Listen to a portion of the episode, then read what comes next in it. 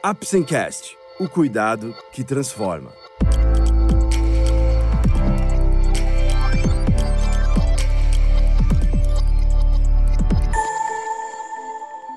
Hoje vamos falar sobre a insuficiência venosa crônica. Você vai ter uma visão geral sobre o que é a doença, suas queixas e tratamentos. O Apsencast é um oferecimento da Apsen Farmacêutica.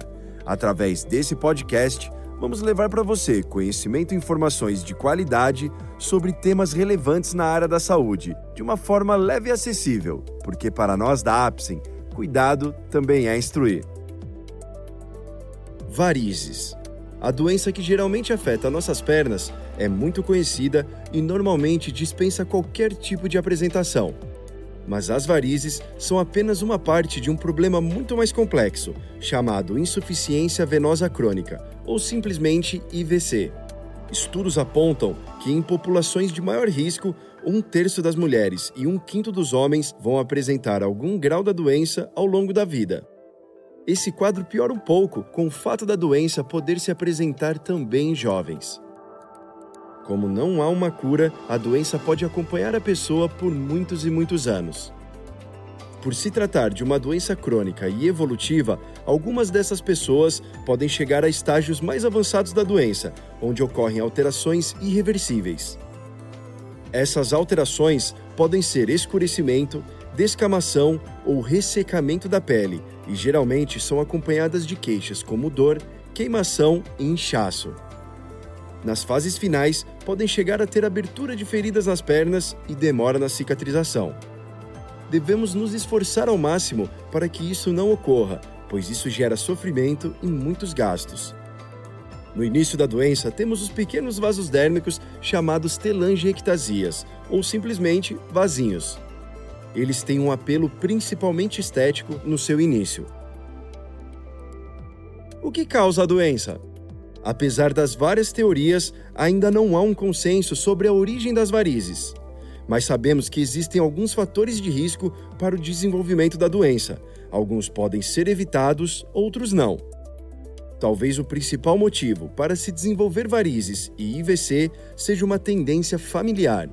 Parentes próximos com varizes, como avós, pais e irmãos, indicam um risco maior é possível encontrar estes antecedentes familiares em 70 a 80% dos casos de pacientes que procuram atendimento médico pela doença. Outros fatores incluem itens como a obesidade. O excesso de peso sobrecarrega as pernas e aumenta a chance do aparecimento de queixas. O sedentarismo é outro fator de risco, já que o movimento é muito importante na circulação das pernas. Pessoas que não se exercitam têm maiores chances de desenvolver problemas circulatórios. A gestação é um momento único na vida da mulher, porém, o ganho de peso na gestação, associado a alterações circulatórias e hormonais, aumenta a chance do aparecimento de varizes. O uso de anticoncepcionais, principalmente nas fases iniciais da doença, parece ter influência na evolução das varizes. As mulheres têm uma chance maior de desenvolver varizes. Isso acontece tanto pelo uso do anticoncepcional, como também pela variação hormonal normal dos ciclos menstruais. Com o passar dos anos, aumenta a incidência de IVC. Isso acontece muito provavelmente pelo enfraquecimento natural do colágeno, um dos principais componentes da estrutura da pele.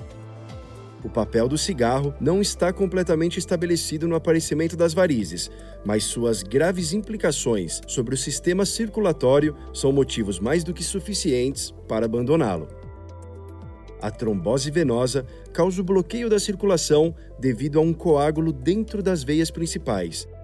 Isso dificulta o retorno de sangue, podendo levar ao desenvolvimento de varizes no curto prazo e insuficiência venosa crônica no longo prazo. Como posso identificar o problema? As varizes são facilmente identificáveis ao simples exame visual. Cabe ao médico confirmar este diagnóstico e graduar a doença. Isso influenciará na decisão sobre o tratamento. O médico também irá identificar o fator ou fatores que geraram o problema e indicar os exames complementares necessários. Eles ajudarão a desvendar a origem do problema e guiarão as decisões sobre o tipo de tratamento. E quais são as queixas? Entre os mais frequentes estão o edema ou inchaço dos membros inferiores. No entanto, também é possível observar dores, câimbras noturnas, dormência, formigamento nas pernas e sensação de peso. Um fato marcante é que à medida que as varizes aumentam em quantidade e gravidade, a chance de queixas associadas aumenta na mesma proporção. Porém, não podemos generalizar. Existem casos de pacientes com varizes bastante visíveis que não apresentam qualquer sintoma. Assim como também existem casos de pacientes onde as varizes não estão visíveis e apresentam queixas muito sugestivas da presença da doença venosa. Isso está associado ao processo inflamatório, que é diretamente relacionado ao desencadeamento das queixas e à origem da doença. Quais exames são importantes? Atualmente, o exame mais utilizado é o ultrassom com Doppler do sistema venoso dos membros inferiores. É indolor, de execução simples e com bons resultados. Em mãos experientes, fornece os dados fundamentais para o bom planejamento do tratamento. Realizado em ambas as pernas, um exame desse demora de 35 a 45 minutos. Em casos de exceção, podem ser necessários exames mais complexos, como tomografias, ressonância e radiografia contrastada especial, conhecida como flebografia. Sugerimos que um especialista seja consultado tanto para a solicitação destes exames quanto para sua análise. Isso pode evitar exames desnecessários e até perigosos nos casos onde o uso de contraste seja necessário. E como posso tratar as varizes?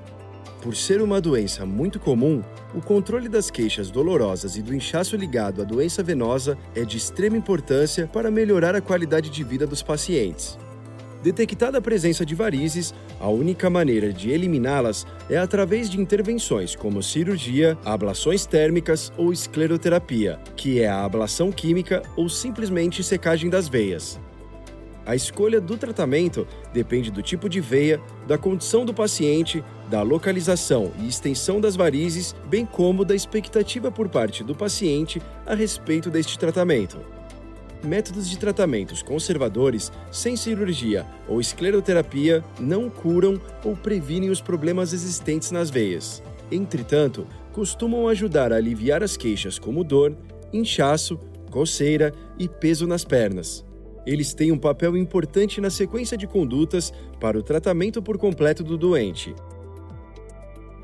Métodos conservadores. Os métodos conservadores consistem em mudanças de hábitos de vida, no uso de técnicas compressivas ou uso de medicamentos chamados flebotômicos, sempre com orientação médica. Esses métodos apresentam poucas contraindicações e são úteis em praticamente todas as fases da doença venosa, em especial, em especial quando existem queixas associadas. Hábitos de vida saudáveis ajudam em praticamente tudo a respeito de nossa saúde, e na doença venosa não seria diferente.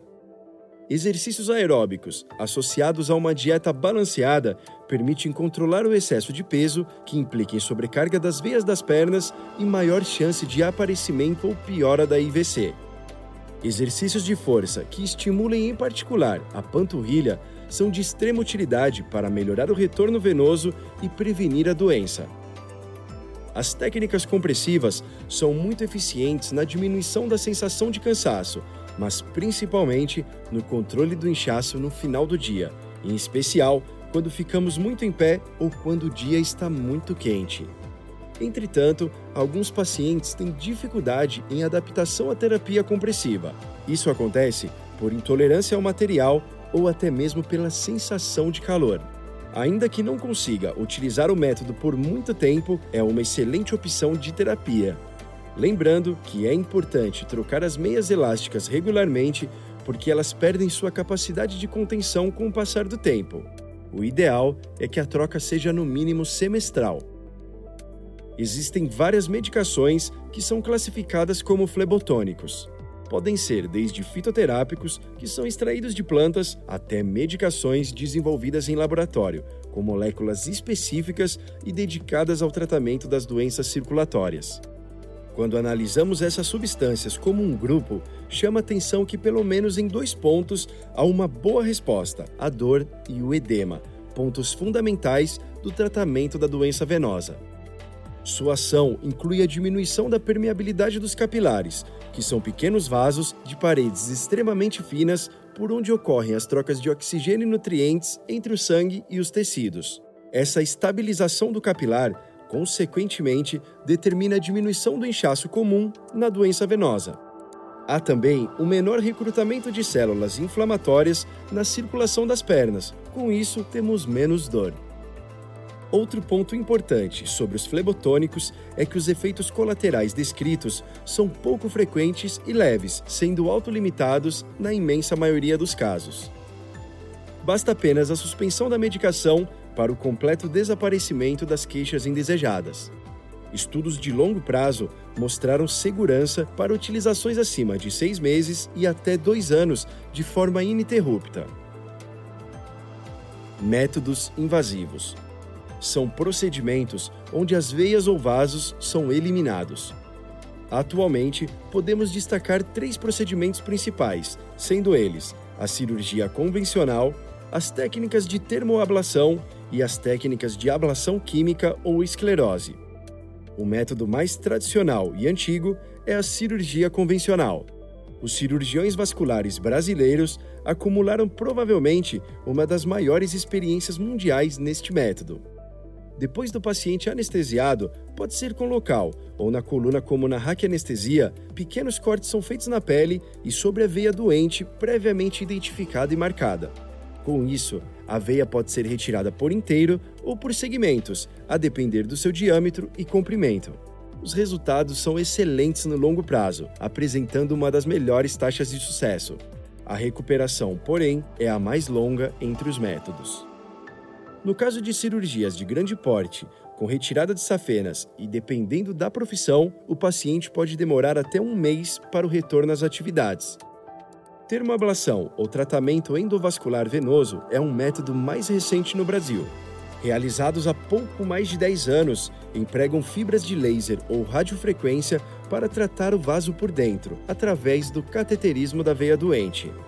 Por esse método, mesmo veias grandes podem ser tratadas com anestesia local ou regional, sendo que o tempo de recuperação costuma ser um pouco menor. Infelizmente, o custo desse método ainda representa um obstáculo, e não há cobertura por planos de saúde ou mesmo pela saúde pública até o momento. Ablação química ou escleroterapia, também conhecida como secagem, consiste na injeção de uma substância dentro do vaso ou veia doente, fazendo sua inativação. É o método mais simples e mais rápido, normalmente executado em consultório ou ambulatório e que não utiliza materiais excessivamente caros. Como desvantagens, podemos citar as maiores taxas de reincidência da doença e maior frequência de manchas, quando realizado em veias calibrosas ou superficiais entre todos os métodos. Na visão mais atual, as várias modalidades de tratamento são combinadas para a obtenção dos melhores resultados, tanto estéticos como para alívio das queixas e minimizar o reaparecimento das varizes. Os vasos e varizes retirados não vão fazer falta? Não, muito pelo contrário. O tratamento bem indicado e bem realizado elimina as veias doentes, que já não cumprem sua função. Elas, na verdade, atrapalham ou sobrecarregam as veias sadias. Existe todo um conjunto de outras veias normais que suprem a circulação local após a retirada destas veias doentes. E as varizes voltam?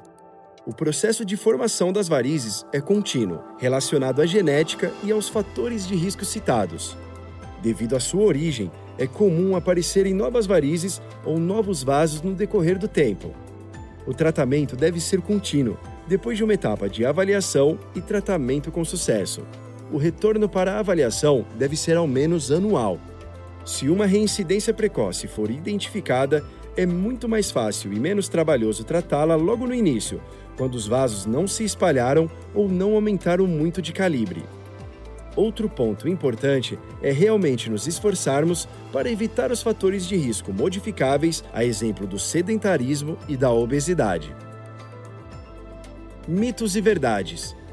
Ao longo dos anos, atendendo pacientes portadores de doença venosa, foi possível identificar uma série de questões que frequentemente assombram a imaginação dos doentes. Alguns são mitos, outros são verdadeiros. Um dos mais comuns é sobre o papel dos sapatos de salto alto. O salto muito alto diminui a mobilidade da perna e pode prejudicar o retorno venoso. Apesar de não haver comprovação científica, é aconselhável para as pessoas que trabalhem muitas horas em pé evitar o uso de salto muito alto durante o dia. O uso eventual e por pouco tempo, como numa festa ou um evento social, não parece ter efeito sobre a circulação. Outra pergunta recorrente é se escadas pioram as varizes. De forma geral, não. Na verdade, se pudermos encarar as escadas como uma forma de atividade física, talvez elas possam até melhorar a parte circulatória. O mesmo vale para a prática de musculação. Quando realizada de forma correta, sem exageros, respeitando o preparo físico da pessoa e feita de forma regular, as atividades que envolvem pesos e força tendem a melhorar a circulação, ajudando na prevenção de varizes. Trabalhar muito tempo sentado ou em pé pode representar um risco maior. O ideal é tentar não ficar parado durante o trabalho o tempo todo na mesma posição. Sempre que possível, se movimente e, de preferência, alternando entre curtas caminhadas, sentar e ficar de pé. O mesmo vale para dirigir muitas horas seguidas. Uma atividade física antes ou depois do trabalho compensa completamente o fato de ficar muitas horas parado, seja sentado ou em pé. Remédios, cremes, pomadas, óleos e massagem muitas vezes são excelentes para minimizar queixas, mas esperar que eliminem vasos ou veias é uma utopia. Se você tem qualquer grau de doença venosa, converse com seu médico. Ele tem o conhecimento sobre como investigar e pode recomendar a melhor técnica de tratamento que se aplica ao seu caso em especial. Cada paciente é único e deve ter seu tratamento avaliado de forma individualizada. Este foi mais um episódio do Apsencast. Esperamos ter conseguido esclarecer um pouco mais sobre insuficiência venosa crônica e ter passado uma visão geral sobre o que é a doença, suas queixas e tratamentos. Lembre-se, para um diagnóstico e tratamento corretos, é essencial procurar um profissional de saúde. Obrigado por ouvir o Apsencast e até o próximo episódio. Este é um podcast feito pela Apsen em parceria com o Dr. Marcelo Rodrigo de Souza Moraes, membro titular da Sociedade Brasileira de Angiologia e de Cirurgia Vascular e responsável pelo ambulatório de doenças venosas da Escola Paulista de Medicina da Universidade Federal de São Paulo. Apsen Farmacêutica. O cuidado que transforma.